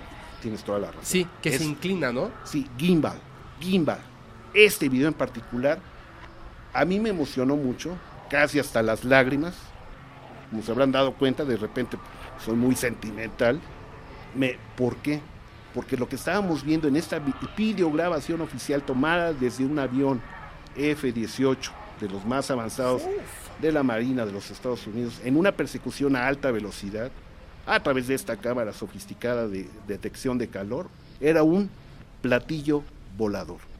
Y esto fue un acto de justicia para los cientos de miles de personas que durante años tomaron fotografías o reportaron simplemente la presencia de platillos voladores en sus pequeñas localidades, en sus pueblos, o, o que tomaron una fotografía ahí a lo lejos con una camarita Kodak de rollo, Ajá. porque esto era un acto de justicia. Demostraba que los platillos voladores de los que hablaban nuestros abuelos, nuestros padres, eran reales. Es un objeto ahí que desafía todas las explicaciones convencionales y que bueno, esto causó un cisma en los altos niveles burocráticos de la Unión Americana, porque bueno, ante esta filtración, porque finalmente fue una filtración, diversos funcionarios de ambos partidos, ¿eh? conservadores y, Y republicanos. y republicanos, dijeron, bueno, ¿qué está pasando? ¿Qué- ¿Qué están haciendo en el Pentágono? Ah, entonces los objetos son reales. Entonces hubo muchas discusiones y a mí me llamó mucho la atención que ambos partidos, representantes de ambos partidos, en este caso eh, ya mencionaba yo a la senadora Kirsten, Gillibrand, el senador Marco Rubio del estado de Florida y eh, Rubén Gallego de, ay, si no me recuerdo, de Arizona, creo que sí, de Arizona, entre otros más, pero ellos principalmente se sentaron a redactar la ley de seguridad eh, interna, na- de seguridad nacional de los Estados Unidos. O sea, contempla todo, invasiones, eh, la, la guerra con Rusia, etcétera, etcétera. Pero este capítulo en particular, dedicado a los objetos de origen no humano, este, pues me- fue el que llamó la atención, me llamó mucho la atención. Esto se vio derivado de la filtración del periódico New York Times, entonces orilló a una discusión interna entre los encargados de la seguridad de, eh, de, los Estados Unidos, quienes consideran que esto tenía que ser, seguir bajo resguardo y en el total secreto, porque podría eh, comprometer la seguridad nacional de los Estados Unidos. Hay un amplio, eh, tengo que decirte que hay un amplio sector de la burocracia y militar de, de, esta nación que no quieren que se hable del tema, ni que se revele, ni nada, porque consideran que sería vulnerar la seguridad nacional. Pero hay otro sector que dice, esto se tiene que abrir ya y lo más pronto posible, porque en cualquier momento puede ocurrir un gran evento. Y no estamos preparados. Y no estamos preparados, y sobre todo la ciudadanía. Así es. Bravo por estos senadores. Yo sé que hay mucha gente que dice, ay, ¿y por qué los Yankees? ¿Y quién les da derecho a los Yankees? Yo no se los di ni se los quito, o sea, yo aplaudo, aplaudo estas acciones porque van encaminadas al reconocimiento de algo que por lo que se ha luchado y durante décadas. Pero bien, volviendo al, punto, redactan esta ley que finalmente eh, fue firmada, fue firmada primero, primero tengo que decirlo por el presidente Trump. Sí, es cierto. El 27. Es que eh, eh, la ley de seguridad nacional fue algo que descubrimos con el licenciado Maussan, siempre la firman el 27 o el 26 de diciembre de, del año de, cada año, ¿no? y en esta ocasión fue el presidente Trump, y en esa primera etapa se obligaba a que todas las instancias relacionadas con militares y, de seguridad nacional revelaran todos sus archivos de, eh, objetos voladores no identificados. Es cierto. Y me llamó mucho la atención, nos llamó mucho la atención que la primera agencia, ve, nada más que agencia, la primera en decir, ahí están todos mis archivos, fue la CIA sacaron tres mil documentos, ahí tachoneados, bien feos y todos, que nos dimos a la tarea de revisar junto con el investigador Alfonso Salazar. Y bueno, hemos encontrado cada joya. Se habla de contactos extraterrestres en Alemania, se habla de persecución, se habla de un caso de la Segunda Guerra Mundial, donde un pequeño ovni se metió en un bombardero, se selló con el vidrio este, y se metió al interior, eh, valga la redundancia, del bombardero encontramos casos de contacto, de persecución, un posible accidente de un avión comercial con un ovni en China, eh, la persecución de eh, la presencia de ovnis durante pruebas de prototipos de aviones avanzados. No, no es una cosa de locos estos 3.000 archivos de, la CIA y, que bueno, nos dimos a la tarea de revisar y, bueno, encontramos un acervo impresionante. Yo los invito a que eh, en, el canal del licenciado Maussan, en Maussan TV en YouTube, tecleen Los ovnis y la CIA, son siete capítulos de casi una hora, y, ahí está el desglose de, una muy buena parte de, estos documentos, y, donde los accidentes, los Roswell mexicanos, incidentes, caída de objetos aquí en territorio mexicano que nadie conocía y supimos de ellos hasta que tuvimos esos documentos desclasificados. ¿Y el gobierno mexicano se los entregó a ellos? No, no. Estos documentos eran redactados por los agentes de la CIA desplegados en México y en otros países. Solamente la información, no dice qué pasó, qué, hicieron con el objeto. Hay, hay, archivos muy detallados y hay archivos que son muy escuetos, pero que te arrojan muchísimas pistas. Unas joyas ahí, Sí, o, luego hay unos que de pronto están muy este, sesgados, están muy tapados, tapados, ilegibles, pero sí hay, de verdad yo recomiendo mucho que busquen estos documentos en la propia página de la CIA mil documentos. Y si desea un poquito de flojera revisarlos, los invito a Tercer Milenio. Ustedes ya hicieron todo el trabajo. Así es. Ahí está el resumen así. detallado, ¿no? Con fechas y todo. Así es, el desglose, la traducción, los puntos más importantes, eh, animaciones inspiradas en lo que relatan los documentos. Entonces, esto fue algo muy sorprendente. Después se vino el fiasco del 25 de junio. Eh, después de, porque la CIA pues dio un paso adelante, dijo, dijo, ahí están mis archivos y no me estén molestando, ¿no?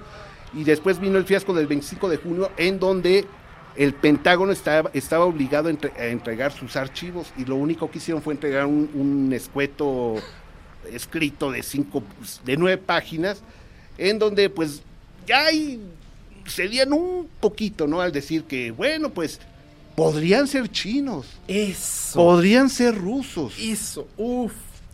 Y dejan un apartado que decía, u otros, ¿no? U otros. Ya, ese otros ya valía un garbanzo de a libra, ¿no? Porque este porque ya el hecho de que hubieran puesto u otros ya era como que, uff, bueno, gracias, gracias. Evidentemente, lo del 25 de junio ja- eh, causó muchísima molestia entre los, entre los legisladores norteamericanos de ambos partidos, entre ellos la mencionada Gillibrand, Rubio y Gallego, que dijeron esto es una tomada de pelo. Sí.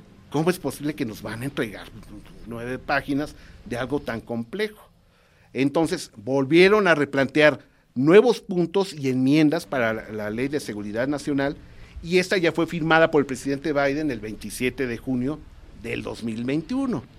Del 2021 y bueno, esto es ya es más amplia, ya es más concreta, obliga a la apertura de una oficina que ya en este momento ya está en marcha, donde incluso se reciben reportes de la población civil, que habla de protocolos de actuación, este, que todo, eh, ah, sobre todo eh, habla de la coordinación de todas las agencias, la NASA, la agencia, eh, la, La NSA. Ajá, la LSA, la CIA, o sea, todas las instancias tienen que trabajar coordinadamente en los avistamientos. Ya no debe de tratarse de reportes ni hechos aislados. Es muy interes- es muy burocrático, pero es muy interesante leer estos documentos, eh, eh, eh, estas leyes ya firmadas y autorizadas, y la más reciente que se espera sea firmada en este diciembre del 2022, 27 de diciembre del 2022, fue algo que le comité precisamente al licenciado Maussan. ¿Cuánto apuestas a que la, la, firma el 27 de julio? Ya sabemos de qué va, porque ahora reconoce los objetos submarinos no identificados Los OSNIs. u objetos transmedio, así los están llamando de, de manera oficial. De esto, eh, ¿Qué son los objetos transmedio? Los que tienen la capacidad de volar y de sumergirse en el agua. Y en todo este camino, en, to- en todas estas leyes, tú encuentras que hacen mucho hincapié en la seguridad nacional, en los efectos a la salud, que, se que, que hay que tener mucho cuidado de no acercarse a estos objetos, hablan de, de, de sus man- de maniobrabilidad, hablan de la coordinación de agencias. Te, te estoy dando un resumen de, de varias páginas, pero sobre todo eh, hablan mucho de re- retroingeniería, de la, de la pronta recuperación de estos objetos y de tratar de emular su tecnología. Hacen mucho hincapié en... Y bueno, esto es esto es en su conjunto y muy resumido, estimado amigo y amigos del auditorio, lo que a partir, decía yo, del 27 de diciembre del año 2017, cuando el New York Times eh, Publica. publica esta nota, es lo que nosotros llevamos, llamamos ya la era de la desclasificación. Estamos viviendo la era de la desclasificación. Nos caigan bien, nos caigan mal, eso ya es cuestión de cada uno de nosotros, pero los norteamericanos ya reconocen la existencia de estos objetos, han reconocido las grabaciones estas de Gimbal, Go Fast y, y Tic Tac como reales, y sabemos que estas imágenes han sido analizadas hasta en la saciedad y que desafían todas las explicaciones convencionales porque estamos viendo objetos que no muestran signos evidentes de sustentación, es decir, no hay alas, turbinas, motores, algo que No expulsan calor. no expulsan calor, son fríos, ¿cómo es posible si se están frotando con la con la este con la atmósfera a, una velocidad tremenda y cómo es que no hay firmas de calor y o sea, ¿qué nos está revelando? Pues que se trata de visitantes de otros mundos. Lo que tanto decían nuestros abuelos y padres. Estamos en la época de la desclasificación, hay mucha resistencia aún dentro de la propia burocracia norteamericana, pero se va por buen camino, porque hay gente que esto ya quiere ser, que se revele. Sí, sí, sí. Además, eh, esto que, que- ¿Cómo se llaman los objetos que pueden estar en aire y agua? Transmedio. Transmedio. Hay una, una eh, un video donde de estos desclasificados que se ve, es un objeto, me parece, o dos, y de repente ¡pop! baja y vuelve a salir, pero a esa velocidad, porque además no se nota en el video, pero la historia de, o sea, de lo que están registrando, la velocidad a la que va el objeto, de hecho les cuesta trabajo poder este, eh, ponerlo en, en seguimiento porque va demasiado rápido. Imagínense esto, un objeto de ese tamaño, a una velocidad increíble, que de repente entra al agua, la explosión de, de agua que debió haber eh, existido, y además, cómo hubiese frenado la velocidad del objeto inmediatamente. Y sin embargo es como que pueden modificar la realidad a su antojo frente a ellos, ¿no? Lo que hablabas en un principio, que tienen estos eh, campos antigravedad o tecnología de, de antigravedad, de electromagnetismo, que pueden controlar el ambiente un, un poco, ¿no? Que, que se ven estos efectos que existen en algunos videos, en algunos casos, que parecen desaparecer, como si estuvieran en otra frecuencia, donde la materia, y eso es lo que se habla, que es muy importante de estos, específicamente el de gimbal, lo que el objeto está haciendo no es replicable por tecnología humana porque está rompiendo las leyes de la física. Ese es el tema. Así es. Entonces cuando dicen que yo lo vi con, con dos eh, youtubers hiper famosos que estaban hablando de esto, pero hiper famosos, y yo dije, no, es que es muy peligroso el no querer aceptar la realidad y tomar el argumento bastante grosero que hace eh, el Pentágono al decir, pues entre las muchas posibilidades de las cosas que no conocemos, pues podrían ser chinos o podrían ser rusos o podría ser otra cosa. El haber dicho podría ser chinos, podría ser rusos, veo a estas personas repitiendo. Bueno, es que no están diciendo que sea tecnología extraterrestre, solo están diciendo que no es de ellos. No, están diciendo que están rompiendo las leyes de la física, están diciendo que están presentes, que tienen registros, décadas de registros de estos objetos que no saben lo que son, que es una inteligencia porque conlleva evidente tecnología no humana. No hay gente en el planeta que tenga esa tecnología. Eso es lo que están diciendo. Después pusieron por ahí así como de no, no tengan miedo, vamos a decir que son los chinos o los rusos. Y los chinos dijeron, no, no, no, mío no es. Sí, tenemos que reconocer que ah, eh, eh, por momentos es confuso y luego es ambiguo o escueto todo Eh, esto. la ambigüedad es la, es la peligrosa, ¿no? sí, es lo que nos, no- nos, nos deja un mal sabor de boca, ¿no? Sí. Pero sabemos muy bien que entre líneas se está reconociendo que esto no es humano. claro. De, de hecho, yo siempre he dicho, aquí hago un paréntesis, siempre he dicho que vivimos equivocados, que en realidad nunca debimos haberlos llamados ovnis, objetos voladores no identificados. En realidad tendríamos que haberlos llamado ovnis, con F, objetos flotadores no identificados. ¿Por qué? Porque en realidad, y ese es algo que eh, invito a las nuevas generaciones lo, lo mediten, estos objetos no vuelan. Sabemos que para volar, por ejemplo, un avión necesita impulso y sustentación. El impulso se lo dan las turbinas y la sustentación las alas. Estos objetos ni tienen turbinas ni tienen alas. Esos objetos flotan. Están flotando sobre las, los campos magnéticos de los planetas. Y seguramente así es cuando, digo, fantaseando un poquito cuando llegan a sus naves nodrizas, ¿no? Así, eh, que- quebrándose, quebrándose, e igual van eh, manejando estos campos magnéticos para eh, precisamente controlar. eh, o sea, estos objetos flotan. Es como un barco en el mar, pues, eh, para hacerlo sencillo. En realidad están flotando, entonces es una tecnología que no estamos todavía. sé- sé- yo sé que lo vamos a lograr porque Claro. volvemos al punto. ¿Cuál es el sentido? Nos están demostrando que si ellos pudieron, nosotros también. Así es. Ese es, a final de cuentas, el sentido de todo esto. Eh, Fíjate, te, te voy a, te voy a comentar algo que a mí me parece, la verdad, quiero creer que esto es así. Un contactado, no, no recuerdo exactamente quién fue, preguntaba que por qué no existe esa, ese- esa apertura entre estos seres que visitan la Tierra y nosotros. O sea, lo que todo el mundo dice, ¿por qué no van y se paran en el Zócalo? Le dice, lo que pasa es que ustedes están en un punto de su evolución tecnológica, espiritual, de inteligencia, en el que va a pasar una de dos cosas. O lo van a lograr o no lo van a lograr. Si lo logran, ahorita van a saber a qué me refiero, vamos a tener que hacer el contacto abierto porque ustedes van a poder visitarnos a nosotros y no solo nosotros a ustedes. ¿De ¿A qué se refiere? A que encontremos la manera tecnológica de viajar a otros puntos en el universo sin tener que recorrer toda la distancia. ¿Qué es lo que hacen estas naves? Que parecen desaparecer y aparecer en otro punto.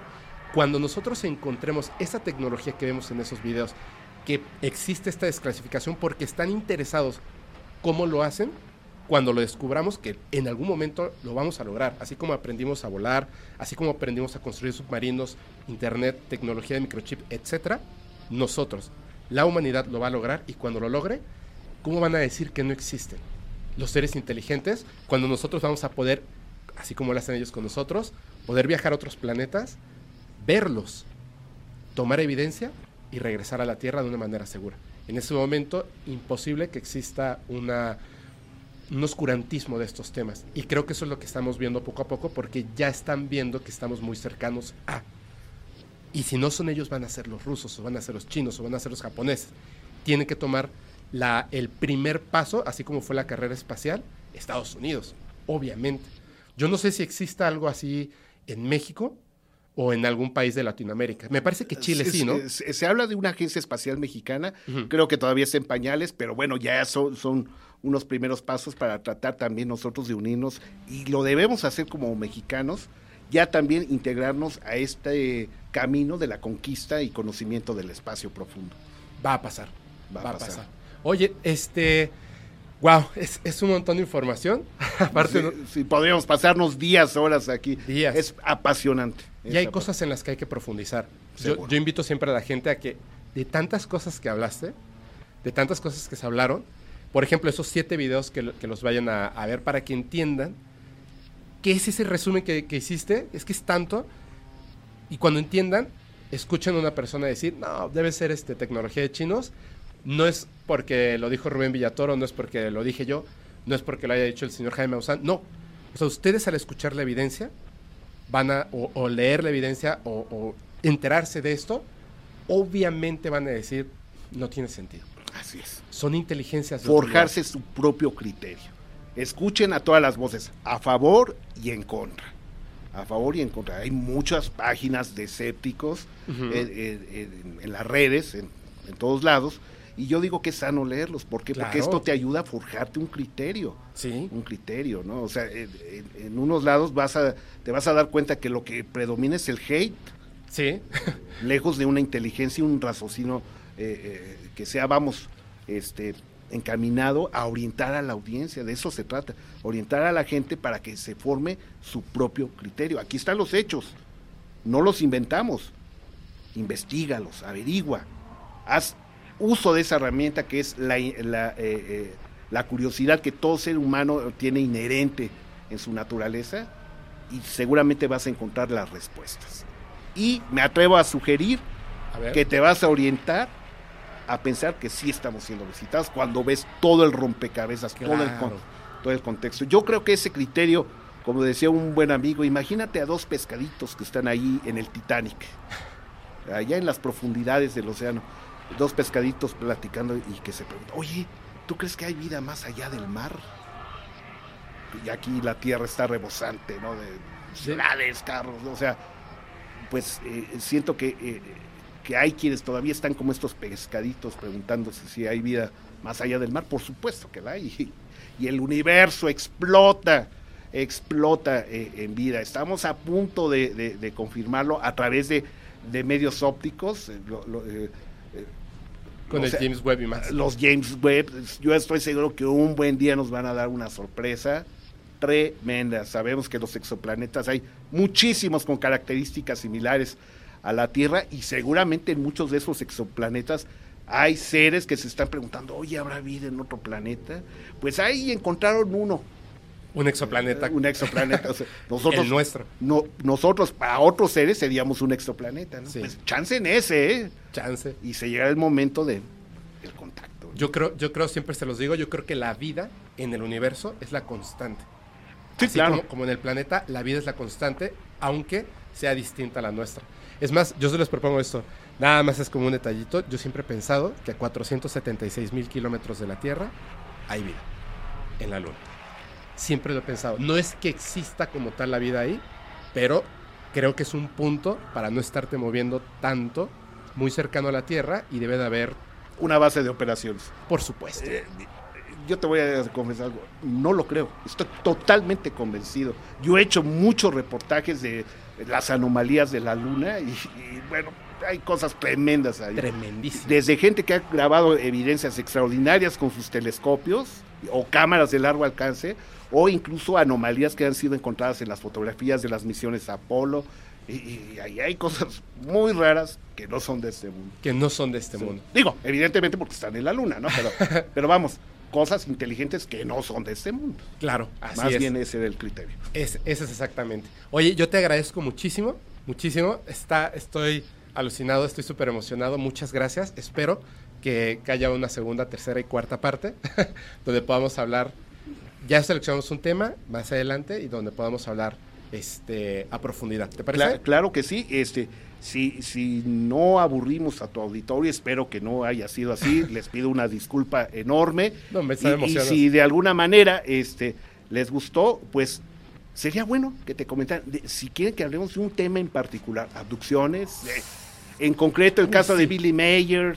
eh, Abducciones. abducciones Wow. extraterrestres, eh, es otro tema que también me apasiona, avistamientos, en fin, que sigamos abundando en lo de la desclasificación, en fin, sería bueno y yo encantado de la vida de poder aportar un granito de arena en tu programa. Guau, ha sido un honor para mí. No, hombre, para, para nosotros, de verdad, estamos súper agradecidos. Estamos súper agradecidos, muchas gracias. Y bueno, pues ya nos vamos. Te agradezco muchísimo. Estoy 100% seguro. La gente va a estar súper emocionada. Ahorita el chat va a estar como loco así. Sí, sí, que vuelva, que vuelva, que vuelva. Como loco, vas a ver. Ah, No me espantes. No vas- no vas- me espantes. te, te- te lo voy a mostrar. Te lo voy a mostrar. Vas a ver que sí. Oigan, muchísimas gracias. Gracias, Rubén. Te agradezco muchísimo. A ti gracias, hermano. Gracias. Yo les recuerdo, soy su amigo Fepo. Si quieren mandar sus evidencias, evidencias perdón, o experiencias, háganlo por favor al correo fepo.podcastparanormal.com. Y yo les recuerdo que los capítulos del podcast paranormal se disfrutan mucho mejor si los escuchas mientras conduces en una oscura y terrorífica carretera y no tienes a nadie a quien abrazar. Chao.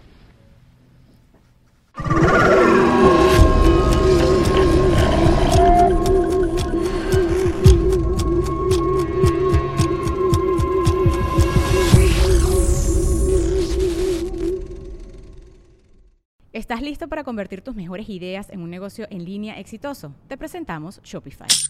Tal vez no lo sabías, pero nuestro podcast More Than Mamis es un negocio y lo empezamos por supuesto para desahogarnos y hablar sobre la maternidad, no para convertirnos en expertas de ventas y del e-commerce. Así que sí, necesitábamos ayuda para vender nuestro merch y poner en marcha nuestra tienda. ¿Y cómo suena con Shopify?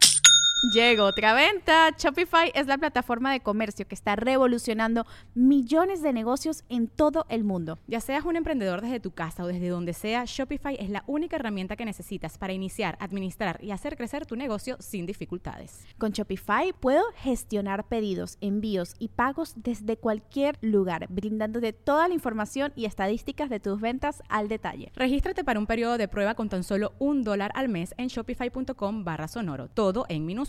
Ve a shopify.com barra sonoro para llevar tu negocio al siguiente nivel. Shopify.com barra sonoro.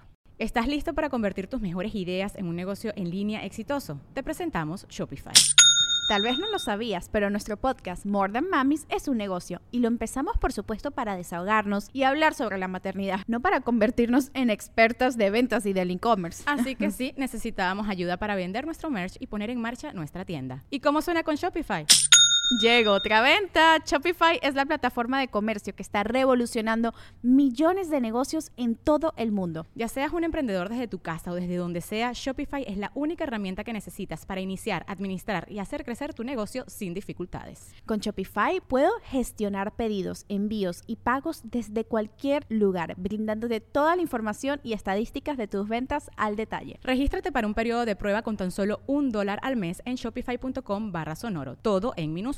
Ve a shopify.com barra sonoro para llevar tu negocio al siguiente nivel. Shopify.com barra sonoro. Hello, it is Ryan, and we could all use an extra bright spot in our day, couldn't we? Just to make up for things like sitting in traffic, doing the dishes, counting your steps, you know, all the mundane stuff. That is why I'm such a big fan of Chumba Casino. Chumba Casino has all your favorite social casino style games that you can play for free anytime, anywhere with daily bonuses. That should brighten your day a little. Actually, a lot. So sign up now at chumbacasino.com. That's chumbacasino.com. No purchase necessary. Group. Void were prohibited by law. See terms and conditions. 18 plus.